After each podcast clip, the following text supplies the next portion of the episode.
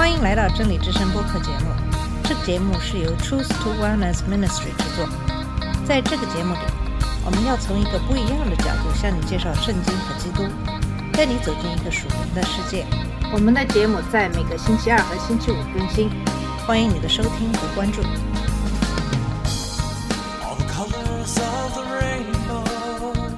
你好，我是马军，在今天的节目里跟大家一起学习《使徒行传》二十二章二十五节到二十三章十一节的经文。在上期的节目，我们知道使徒保罗陷入了非常危险的困境。他进入圣殿是为了履行他的誓言，以表明他对摩西律法和犹太习俗的尊重。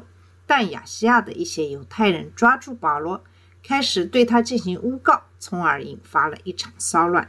他们声称保罗到处向所有人传道，反对犹太人、律法和圣殿，还说他把希腊人带进了圣殿，这些都不是事实。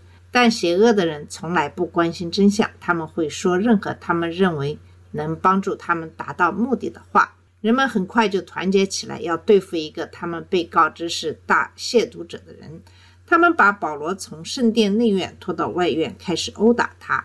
位于圣殿西北角的安东尼亚堡的罗马驻军发现了这场骚乱，他们迅速赶来，将保罗从试图杀死他的暴徒中解救出来。指挥官给保罗戴上锁链，恢复了人群的秩序后，他开始询问周围的人骚乱是怎么回事。但有些人在喊一件事，另一些人在喊另一件事，于是骚乱又开始了。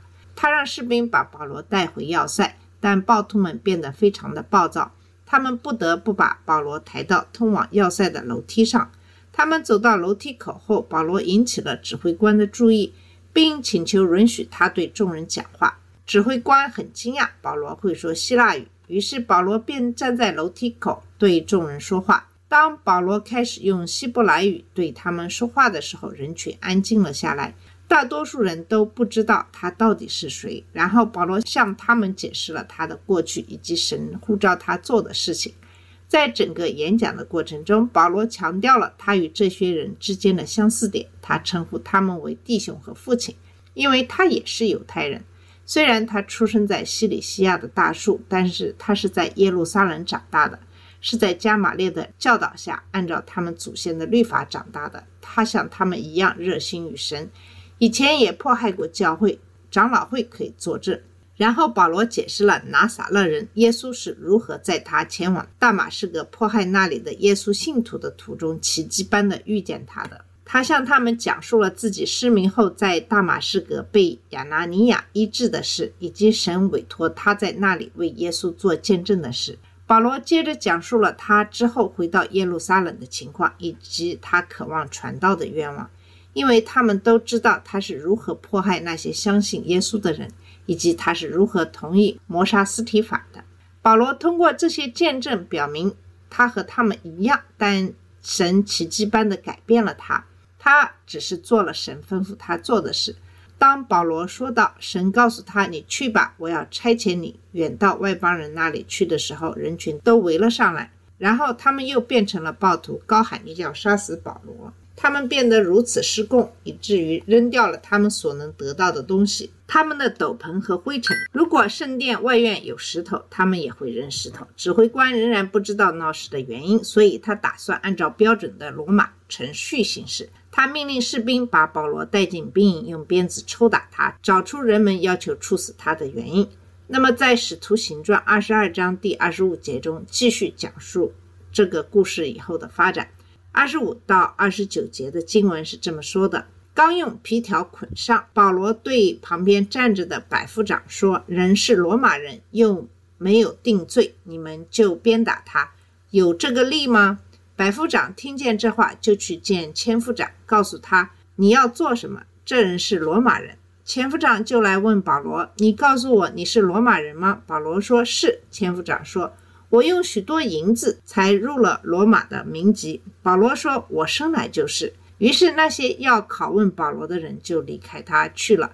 千夫长既知道他是罗马人，又因为捆绑了他，也害怕了。这段经我们知道，保罗曾经受过肉体上的痛苦，他曾被鞭打过五次，杖打过三次。当保罗向他们透露他是罗马公民时，他们已经把他捆绑起来，准备鞭打他。这让他们感到恐惧，因为鞭打罗马公民是违反罗马律法的，甚至未经审判就给罗马公民戴上锁链也是违法的。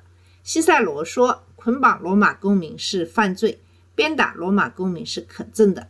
百夫长听到保罗的说法后，很快就把司令官找来了。指挥官前来询问保罗，并立刻接受了他的证词，因为谎称自己是罗马公民可能会被判处死刑。在那个时候，罗马公民身份是一件值得骄傲的事情，他可以通过出生为罗马立功或购买获得。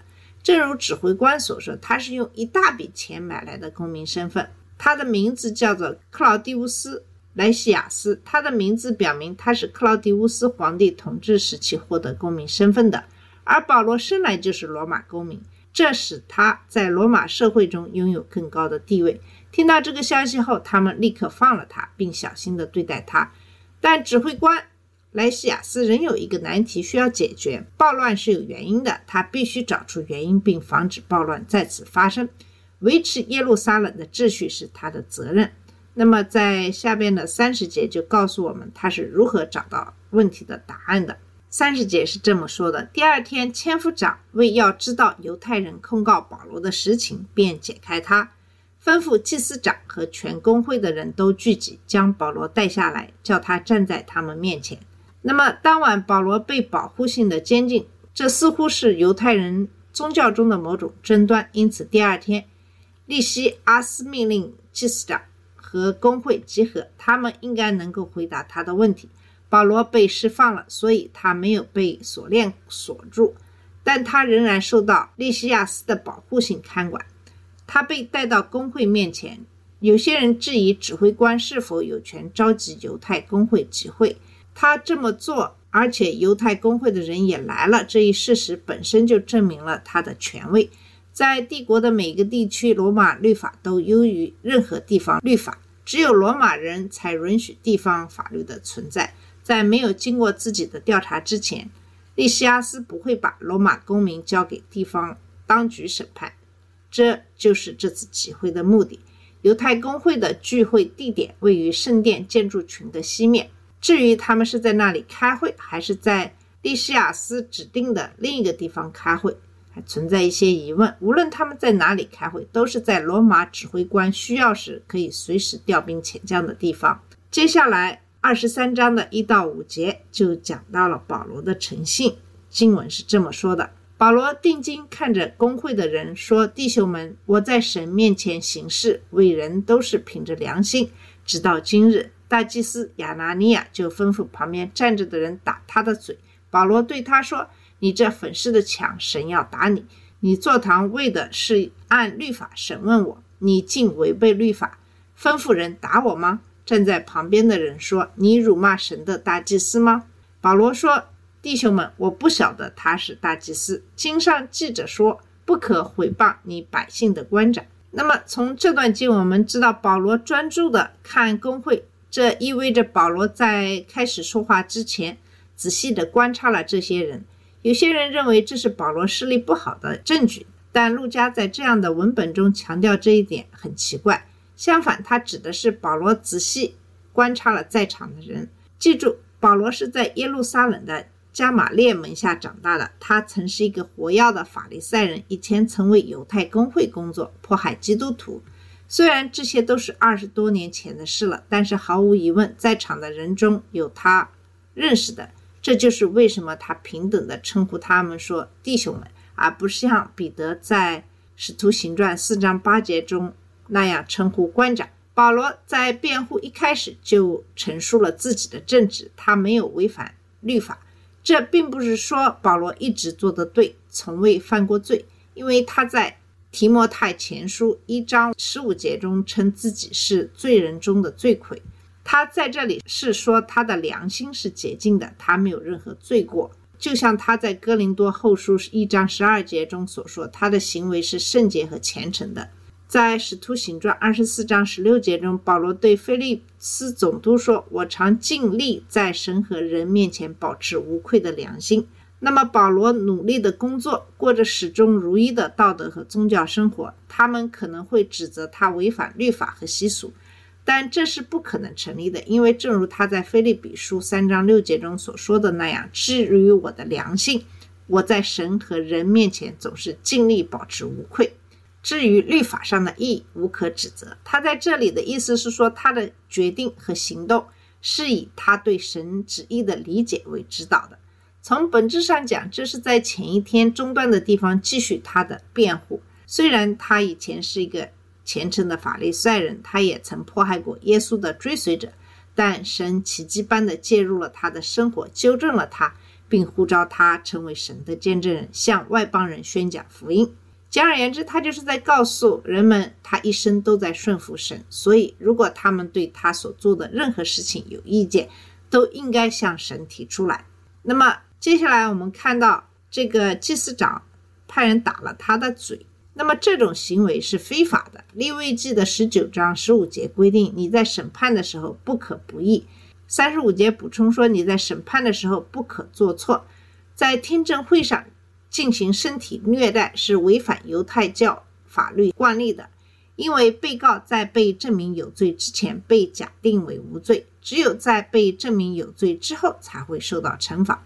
亚拿尼亚是一个与保罗截然相反的人，难怪他会毫不犹豫地违反律法。如果这样做能满足他的一时兴起的话，那么亚拿尼亚是尼底买的儿子。公元四十七年被加勒基斯的西律任命为大祭司，一直担任到公元五十九年。他亲近罗马人，容易使用暴力，还是个贪婪的小偷。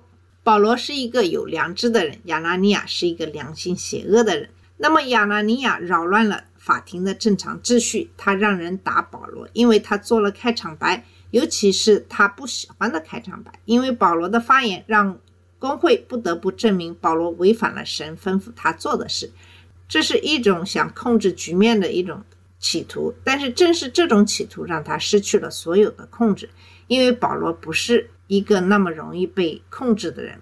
接下来三到四节讲了保罗的错误。那么保罗以前也挨过打，所以他在这里强烈反应更多的是由于违反了律法，而不是受到了任何人身伤害。事实证明，保罗的爆发是预见性的，因为神确实打击了亚拿尼亚。公元五十九年，他被亚基帕王废弃了大祭司的职位。公元六十六年九月，在犹太人起义中被杀害。他们发现他试图躲在一条水渠里，于是将他处死。但保罗也因辱骂神的大祭司而受到惩戒。保罗对纠正的回应再次表明了他敬虔的品格。第五节讲的是保罗的道歉。保罗的道歉是直接而真诚的。有些人批评保罗没有像耶稣在约翰福音十八章二十三节所做的那样，当同样的事情发生在他身上的时候，但保罗不是耶稣，他也会像我们一样做出情绪化的反应。而他的例子正是我们在做出不当反应时通常会做出的反应。无论出于什么原因，保罗都没有认出大祭司，因此他指出了自己的错误，即对大祭司说话不当，甚至引用了出埃及记二十二章二十八节中他所违反的律法。保罗本人对律法的尊重和遵守律法的承诺，胜过他对一个违反律法的人的蔑视。即使对方违反了律法，他也不会明知故犯。那么保罗无法凭目力认出大祭司，可能有几个原因。有人认为这是保罗视力不好的证据，但这只是猜测。更有可能的是，保罗已经很多年没有来过耶路撒冷，所以他不可能一眼就认出那个人。而且大祭司也不在正确的地方，或穿着正确的衣服。如果上述任何一种情况属实，保罗有可能都会认出他，并知道他是谁。大祭司的这一举动让保罗清楚地意识到，他不会得到犹太公会的公平听证。于是，他利用自己对政治和神学分歧的了解，很快在一些成员中获得了支持者。接下来的第六节讲了保罗的智慧与希望。经文是这么说的：保罗看出大众一半是撒都该人，一半是法利赛人，就在公会中大声说：“弟兄们，我是法利赛人。”也是法利赛人的子孙。我现在受审问，是为盼望死人复活。在这里，保罗明智地表明了自己是法利赛人，因为他们是犹太公会中的主要党派。虽然他的声明与圣殿中对他的指控没有直接关系，但这些指控是他被憎恶的根本原因。如果所有犹太人都有死而复生的希望，他们就会相信耶稣复活的见证，并接受他为弥撒亚。既然他们拒绝了这些真理，他们也就拒绝了保罗关于神直接告诉他该做什么的说法。接下来七到十节讲述了议会中的争论。经文是这么说的：说了这话，法利赛人和撒都该人就争论起来。会众分为两党，因为撒都该人说没有复活，也没有天使和鬼魂。法律赛人却说两样都有，于是大大的喧嚷起来。有几个法律赛党的文士站起来争辩说：“我们看不出这人有什么恶处。倘若有鬼魂或是天使对他说过话，怎么样呢？”那时大起争吵，千夫长恐怕保罗被他们扯碎了，就吩咐兵丁下去，把他从众人当中抢出来，带进营楼去。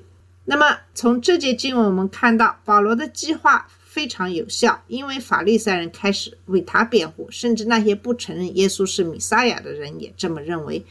可能是灵魂或天使与保罗交谈过，所以他没有问题。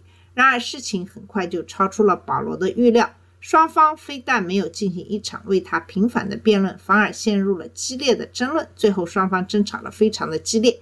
指挥官担心保罗的安全，于是命令把他带回军营。那么。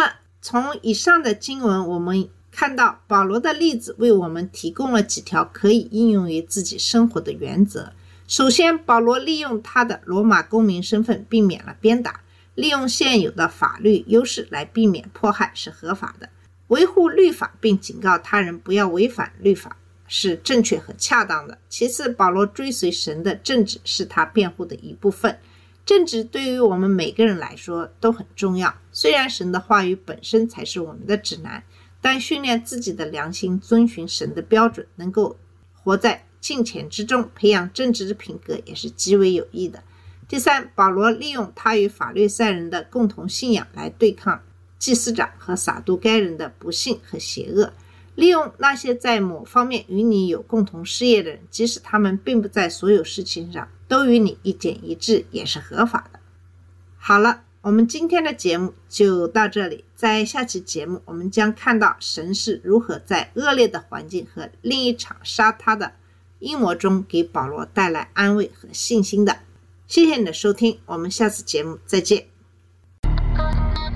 这里是真理之声播客节目。真理之声是 Truth to Wellness Ministry 旗下的一个节目，由 Truth to Wellness Ministry 制作和播出。如果你有什么想跟我们分享，请给我们发电子邮件，我们的邮箱地址是 truth to wellness at gmail dot com。